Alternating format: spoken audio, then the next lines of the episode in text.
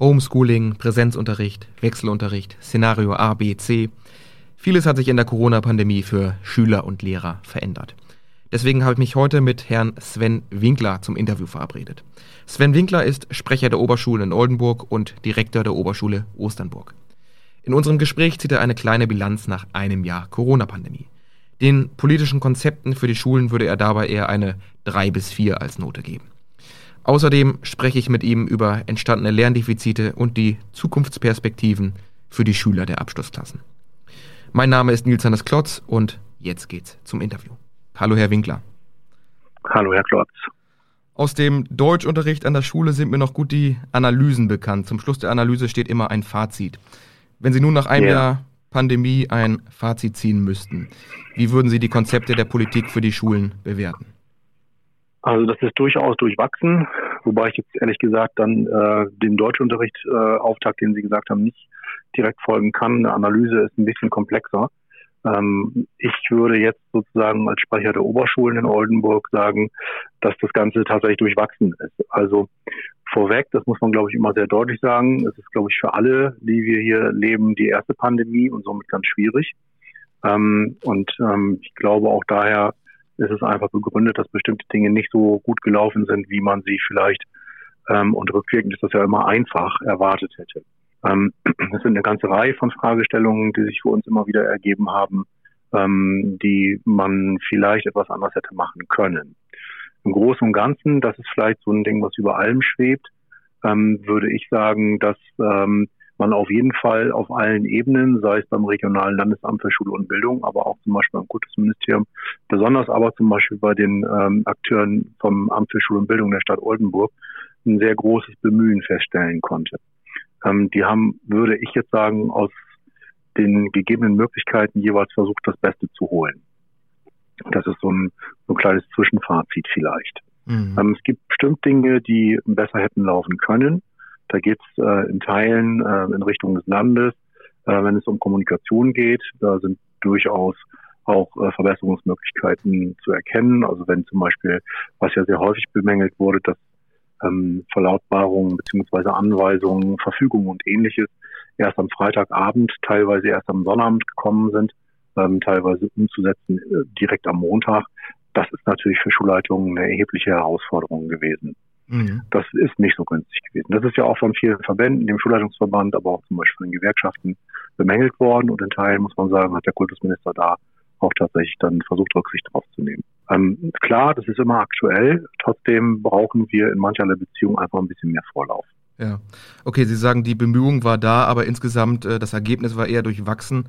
Wenn Sie jetzt eine Schulnote geben würden, dann höre ich da eher so eine 3 bis 4 raus für die Regierung. Ja, so, ja, würde ich tatsächlich auch so sagen. Für die Regierung insgesamt würde ich jetzt vielleicht gar nicht unbedingt sagen, sondern vielleicht auch für einzelne Akteure, aber das Gesamtergebnis ist dann natürlich eher, naja, bestanden, aber vielleicht hätte es besser sein können. Mhm. Allerdings bitte immer vor dem Hintergrund, es ist für alle neu und es ist eine super herausfordernde Situation.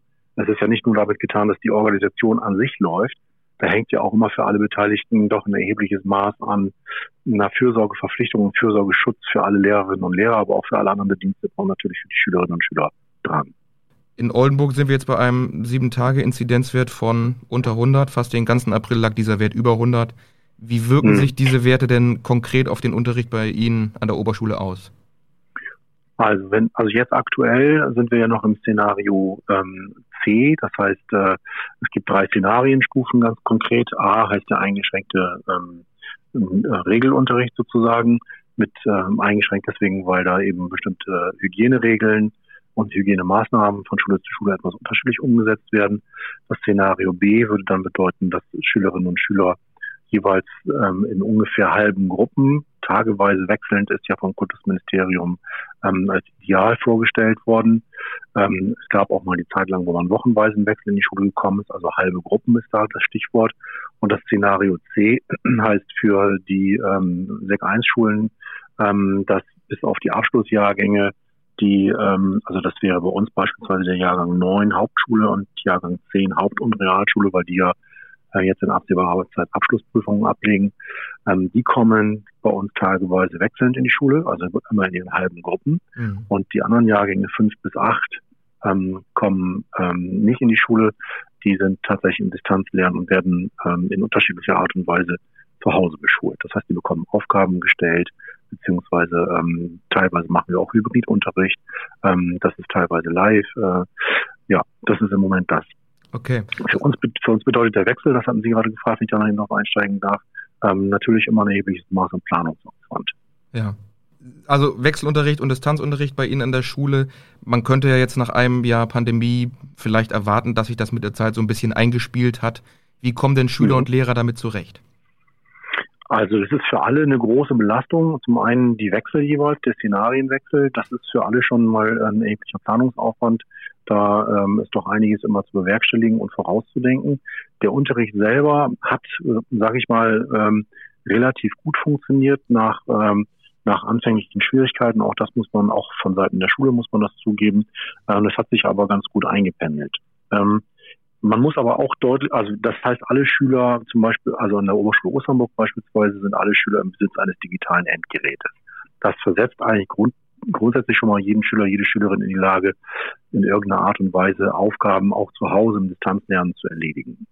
Ähm, aber eine technische Lösung ist ja nie unbedingt die Lösung für ähm, für sonstige Probleme oder Schwierigkeiten. Mhm. Ähm, also Unterricht im Distanzlernen oder auch Hybrid oder in welcher Form auch immer das angeboten werden soll, häusliches Lernen ersetzt nie einen äh, Unterricht in Präsenzform. Was, was bleibt ähm, denn konkret auf der Strecke? Vielleicht können Sie das mal sagen im, im Also konkret auf der Strecke, ja, also ganz klar zum Beispiel der, der direkte Kontakt mit Mitschülerinnen und Mitschülern. Ne? Also Schule ist ja nicht nur ein Ort des fachlichen Lernens, sondern vor allen Dingen auch des sozialen Lernens. Das heißt, ähm, Schülerinnen und Schüler orientieren sich an ihren Mitschülern, wie verhalten die sich. Ganz einfache, basale ähm, Grundkompetenzen wie Mimik und Gestik, das wird einfach nicht übertragen. Mhm. Ähm, Verhaltensweisen werden nicht eingeübt. Das heißt also, wie verhalte ich mich in öffentlichen Räumen, wie, an welche Regeln, an welche Rituale habe ich mich zu halten. Ähm, das sind so ganz, ganz grundsätzliche Dinge. Und darüber hinaus sind natürlich auch dann ähm, direkte Interaktionen mit Lehrkräften und anderen Erwachsenen hier in der Schule nicht unbedingt möglich. Das heißt, die Schüler sind zurückgeworfen auf, auf das, was sie in ihren jeweiligen Familien kennen ähm, und äh, orientieren sich da nur innerhalb dieses Rahmens jeweils. Mhm. Kommen wir nochmal zu einem anderen äh, Thema. Seit Ostern müssen Lehrer und Schüler ja Corona-Selbsttest durchführen, zwei pro Woche, wenn sie am Präsenzunterricht ja. teilnehmen. Was ist da Ihre Bilanz? Kann diese Regelung ohne Probleme umgesetzt werden? Ja, also es, man, sagen wir mal auch da jein. Das wäre ein Kritikpunkt, der auch des Öfteren schon geäußert worden ist. Wir hier in Osternburg haben glücklicherweise ähm, Testkits immer jeweils für einen, für einen Schüler, für eine Schülerin bekommen. Ähm, das heißt, die waren dann auch jeweils einzeln eingepackt. Andere Schulen aber, haben aber größere äh, Einheiten bekommen, die dann mhm. jeweils in der Schule umgepackt werden mussten. Das war zum einen, also das war sehr, sehr ungünstig. Zum einen ist natürlich die Schwierigkeit, dass da hygienische Bedingungen möglicherweise nicht unbedingt super eingehalten werden können beim Umpacken. Mhm. Und zum anderen ist diese, diese gesamte Zeit für uns alle, auch die Sekretariate beispielsweise äh, oder die unterstützenden Einheiten in den Schulen von sehr, sehr großer Arbeitsbelastung geprägt. Und dann würde man sich sowas eigentlich auch ganz gerne ersparen. Also das ist eine Zusatzarbeit, die da angefallen ist, die man nicht unbedingt gerne gemacht hat. Ja. Grundsätzlich werden die Tests aber gut angenommen. Ähm, da gibt es etwas unterschiedliche Möglichkeiten, wie die Schulen damit umgehen. Für Osternburg kann ich Ihnen sagen, dass wir ähm, darauf vertrauen, dass die Eltern ähm, mit ihren Schülern, äh, mit ihren Kindern gemeinsam die Tests durchführen. Das heißt jeweils zweimal in der Woche. Das kann sein montags und mittwochs oder dienstags und donnerstags, je nachdem, wann die Schüler zur Schule kommen. Ähm, und die bestätigen uns ähm, sowohl, dass der Test durchgeführt wurde, als auch, dass er ein negatives Ergebnis hat, in schriftlicher Form jeweils über ein Logbuch. Das heißt, jeder Schüler hat einen solchen Kalender und da bestätigen die Eltern, ähm, dass das eben in der Form durchgeführt wurde und eben auch ein negatives Ergebnis hat. Okay, äh, kann man sich als da Schüler denn da irgendwie äh, durchmogeln oder ist dann auch damit sichergestellt, äh, dass der Test sozusagen richtig durchgeführt wurde? Oder ja, muss man das?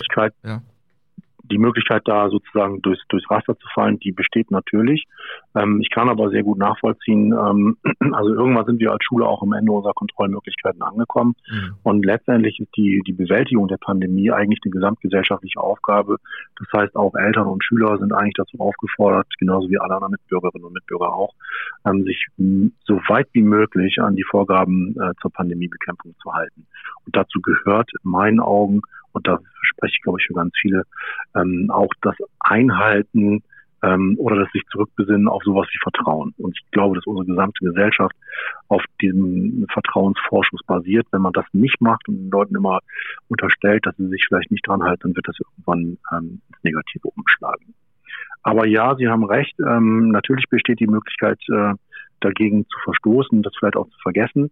Ähm, das Risiko ist einfach da, aber da können wir letztendlich nur mit erzieherischen Möglichkeiten, mit Appellen wirken, ähm, vielleicht auch mit sozialen Druck, wenn ähm, Schüler merken, dass alle anderen sich an die Regeln halten, ist es für sie selbst auch attraktiv, das zu tun.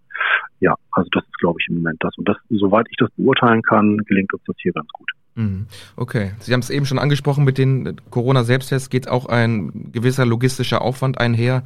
Wie viele mhm. Tests müssen Sie denn pro Woche dann auswerten oder an die Schüler ausgeben? Na, auswerten tun wir sie ja nicht. Das ja, macht das ja der Schüler, die Schülerin selber. Ja. Ähm, und zwar immer jeweils zu Beginn, also vor der Schule, bevor man sich auf den Schulweg macht, damit dann auch zum Beispiel die öffentlichen Verkehrsmittel davon äh, profitieren, dass da eben nicht irgendwie positiv ähm, infizierte Menschen unterwegs sind.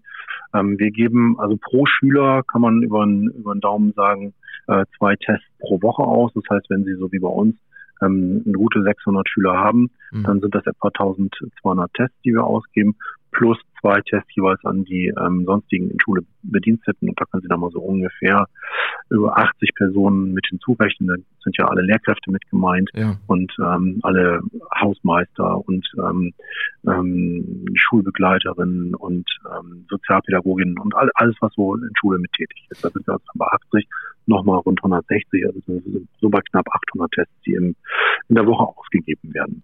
Sie haben jetzt gesagt 600 Schüler, aber ich hatte das so verstanden, dass nur die Schüler, die auch in Präsenz unterrichtet werden, so einen Test erhalten. Oder bekommen alle ja, diese Tests? Ja, nein, nee, natürlich nicht. Nur die, die in Präsenz sind. Das stimmt, da haben Sie recht. Das heißt also im Prinzip sind es jetzt aktuell, die ausgegeben werden, die etwa 160 Prüflinge. Das heißt, die, die in Abschlussjahrgängen drin sind, das sind dann eben so etwa 320. Okay, mh, verstehe. Und ist von diesen Tests auch schon einmal einer positiv gewesen und was passiert dann? Also bei uns, wir testen in der Schule ja nicht, nur im extremen Ausnahmefall. Ähm, das heißt also, wenn jemand, das muss man eben einmal vorausschicken, wenn ein Schüler ähm, ohne die Unterschrift der Eltern in seinem Logbuch, also in seinem Kalender in die Schule kommt, dann geht er direkt wieder nach Hause und holt den Test dort nach, mhm. kommt dann wieder zur Schule, wenn er eben getestet und negativ getestet wurde. Das kontrollieren wir jeweils zu Beginn ähm, der ersten Unterrichtsstunde des Tages. Und ähm, sollte jemand ähm, zu, äh, zu Hause positiv getestet werden, dann kommt der Schüler gar nicht erst zur Schule, sondern ähm, das haben wir in verschiedenen ähm, Elternbriefen und äh, Informationsrunden mit den Schülern klargemacht. Jemand, der aufgrund dieses Schnelltests positive, ein positives Ergebnis hat, begibt sich quasi sofort in häusliche Quarantäne, verständigt äh, die Schule über diesen positiven Test und ähm, begibt sich äh, oder nimmt dann Kontakt mit dem Hausarzt auf, um dann weitere Maßnahmen einzuleiten. Also eine, eine Maßnahme zum Beispiel wird dann sein, dass man direkt dann zum Testzentrum oder zum Hausarzt geht und einen PCR-Test okay. ähm, über sich ergehen lässt oder durchführen lässt. Wir haben jetzt viel über die Vergangenheit bzw. über den Status quo gesprochen. Lassen Sie uns mal einen Blick noch in die Zukunft werfen. Ja. Welche Perspektiven und Chancen stehen den Schülern der Abschlussklassen denn jetzt offen? Was hat die Pandemie verändert? Also grundsätzlich ist das eine schwierige Situation für die Schülerinnen und Schüler, denen jetzt die Abschlussprüfung ähm, für den mittleren Schulabschluss oder auch den Hauptschul- und Förderschulabschluss bevorstehen. Ähm, die haben, die fühlen ein großes Maß an Unsicherheit. Zum einen darüber, werden die Abschlussarbeiten so sein, dass sie die schaffen können. Das kann ich bejahen mittlerweile. Das Kultusministerium hat uns ja an die Hand gegeben, dass wir die, ähm, die, die, also die Klausuren sozusagen, die mehrstündigen Arbeiten so anpassen können, dass sie dementsprechend, was tatsächlich auch im Unterricht behandelt wurde. Das heißt, also wurden, die Abschlussarbeiten wurden etwas vereinfacht, kann man sagen.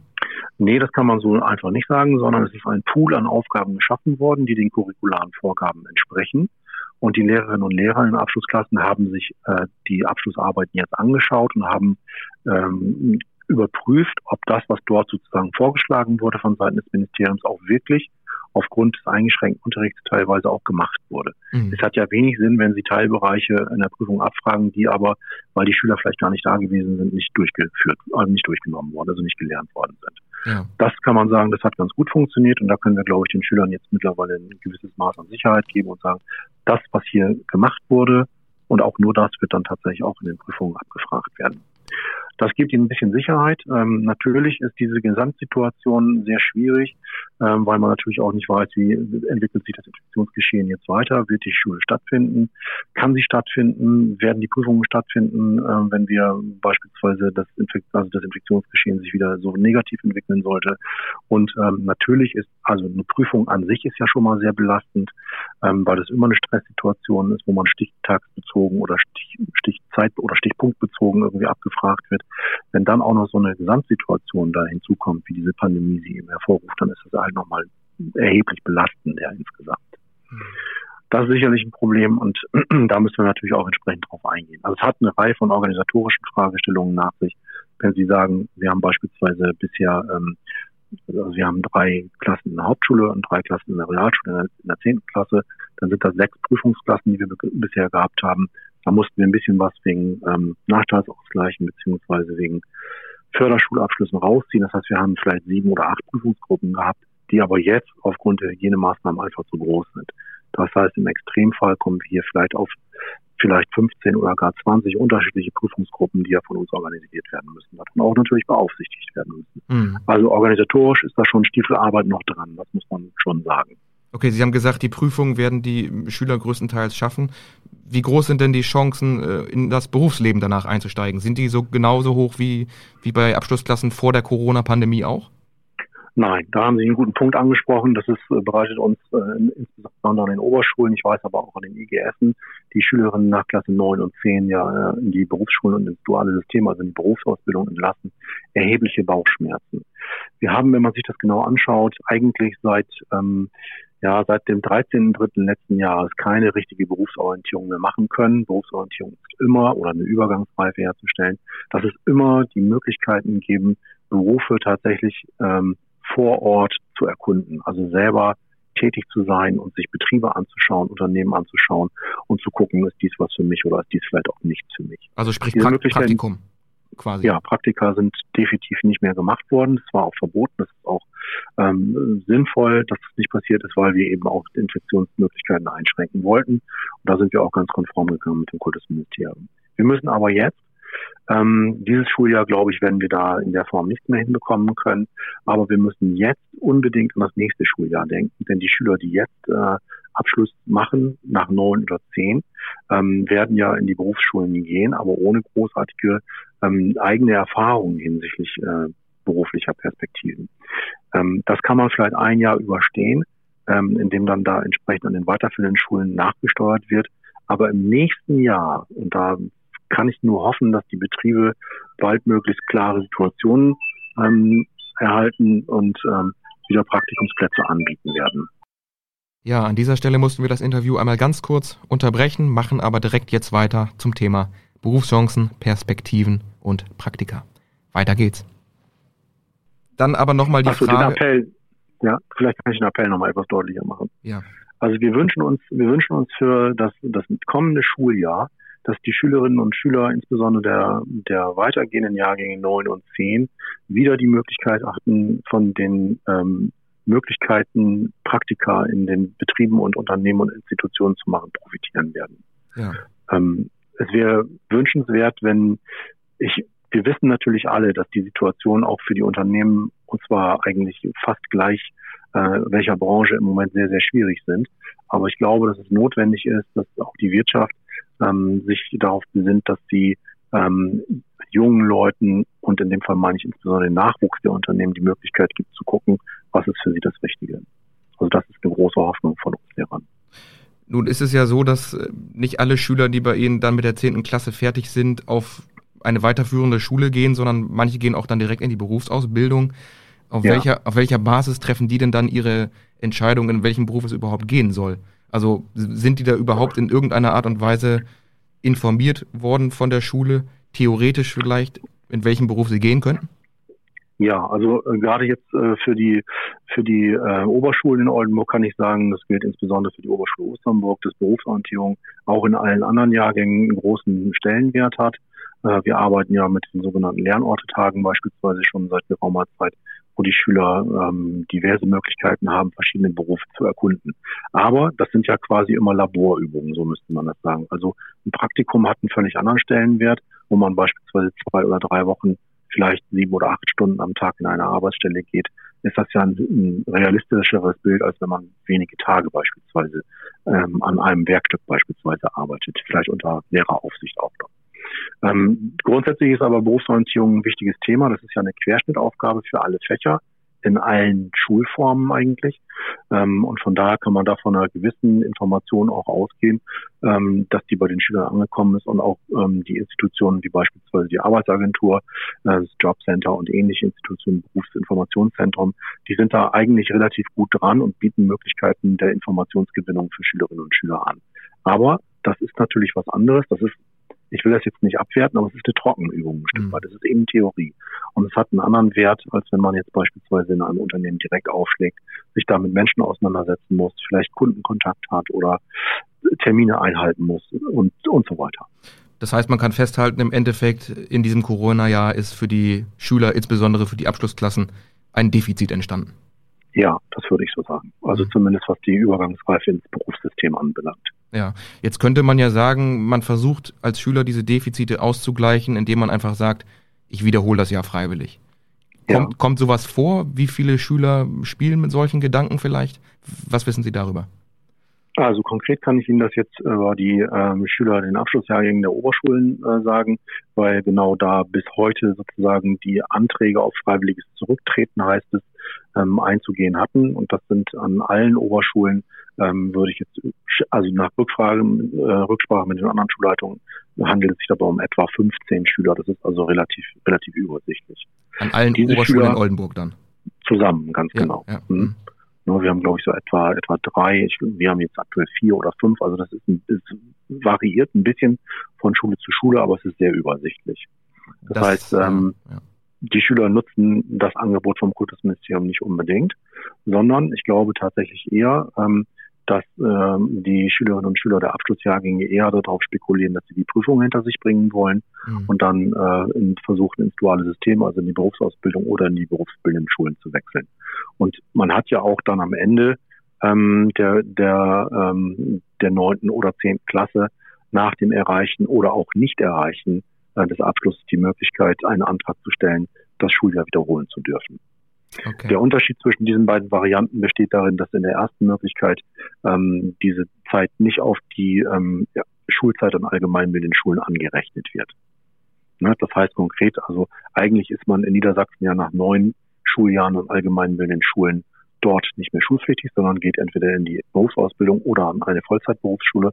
Und das wäre dann in dem Fall, wenn man von dem Angebot genutzt hat, auf zehn Jahre verlängert. Hm, okay. Das heißt aber im Endeffekt, der Großteil der Schüler äh, will weitermachen, die Abschlussprüfung ablegen, das haben Sie eben schon erklärt, und ins ja. duale System weitergehen. Aber trotzdem kann es ja sein oder wird vielleicht bei manchen so sein, dass sie sich eben Sorgen machen um die Zukunft. Vielleicht als Abschlussfrage, ja. was sagen Sie Eltern und Schülern, die sich eben diese Sorgen machen? Sind sie für die Zukunft gewappnet oder sind diese Sorgen berechtigt? Ähm, das so pauschal kann man das nicht sagen. Also ich würde, ich würde es auch gar nicht ehrlich gesagt Sorge für alle, äh, als Sorge für alle beschreiben, sondern ich würde schon ähm, das so sagen, dass das immer individuelle Entscheidungen sind, die sich daran orientieren, wie ist der jeweilige Leistungsstand des, des Schülers, der Schülerin und wie ist auch die individuelle Situation insgesamt. Ähm, also ob man jetzt von dem Angebot, darauf haben Sie, glaube ich, abgehoben, des freiwilligen Zurücktretens Gebrauch macht oder ob man auch der, ähm, das Schuljahr insgesamt wiederholen will. Ähm, das ist immer ein individueller Beratungsprozess, den wir in Schulen natürlich sicherstellen, weil für uns immer oben drüber steht, das Beste für unsere Schülerinnen und Schüler rauszuholen. Das heißt also, wenn jemand sich tatsächlich Sorgen macht, wie es weitergehen soll, würde ich dringend empfehlen, immer zunächst mit der Klassenleitung Kontakt aufzunehmen und gegebenenfalls auch mit der Schulleitung, um dann rechtliche Möglichkeiten gemeinsam auszuloten. Und wenn man das auf diesem Weg macht, dann glaube ich offen gestanden nicht unbedingt, dass da man sich viel Sorge machen muss, aber in der Tat ist einiges Nachdenken notwendig. Alles klar. Herr Winkler, ich danke Ihnen für das Gespräch. Ja, sehr gerne. NWZ